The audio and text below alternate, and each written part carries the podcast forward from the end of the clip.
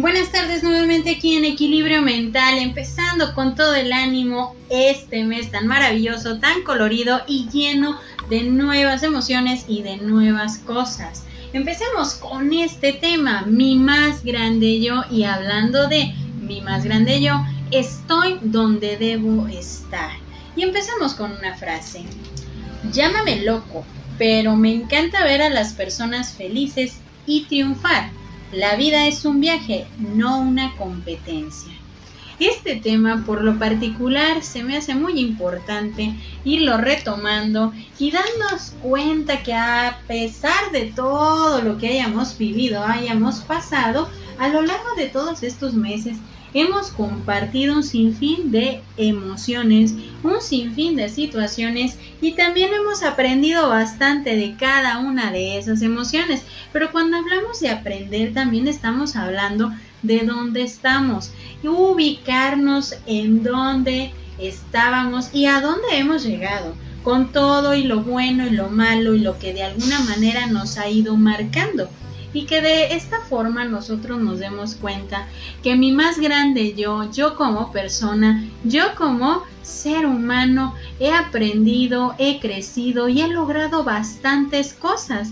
Hay que empezar a retomar esta parte de ver las experiencias, de ver lo que hemos vivido a lo largo del tiempo como un proceso de crecimiento, no para tirarnos al suelo pensando que este año que está transcurriendo y que ya vamos más allá de la mitad, pensar que a lo mejor ha sido un año difícil, posiblemente, que a lo mejor ha sido un año con muchos desafíos y muchos cambios, pero sobre todo que empecemos a ver que cada cambio, cada desafío, cada cosa que hemos hecho, vivido y disfrutado nos ha ido colocando donde debemos de estar. Y no porque nos tiremos al suelo, no porque pensemos que lo que estoy viviendo es parte de mi karma o de lo que necesito, de lo que merezco, sino empezar a ver que estoy donde debo de estar con todo mi crecimiento, con todas las oportunidades que he tomado y con todas las lecciones de aprendizaje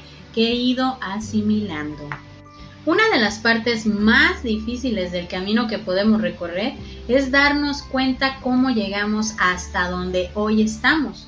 Tal vez con mucho esfuerzo, tal vez el camino fue algo pedregoso o un tanto doloroso, pero hay que serenar el corazón.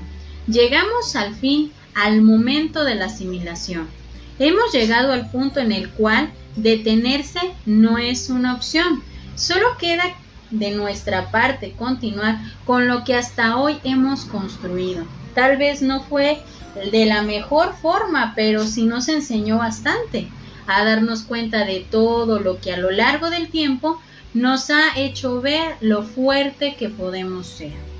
He conocido personas que han marcado la diferencia entre sus diferentes historias que hacen notar el esfuerzo de manera constante y los límites que tuvieron que colocar y también algunos otros que debieron de romper para poder continuar con su vida de la forma más constructiva posible. Pero también son personas que en el primer paso dudaron en continuar con los diferentes cambios a los que estarían expuestos.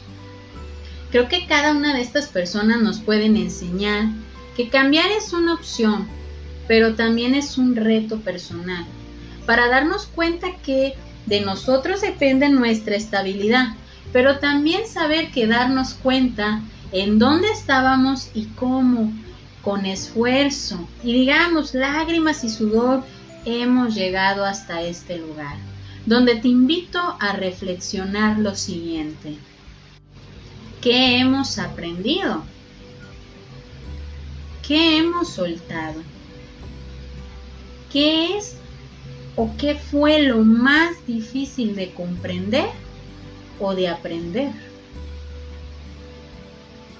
Claro que cada una de estas preguntas nos pueden enfocar a pensar en más y más preguntas, pero creo que dentro de todo lo que juntos hemos recorrido, podemos darnos cuenta que esta primera parada del camino, del recorrido, nos hace bien el cambio. nos hace vernos libres y un poco más conscientes de todo lo que hemos logrado.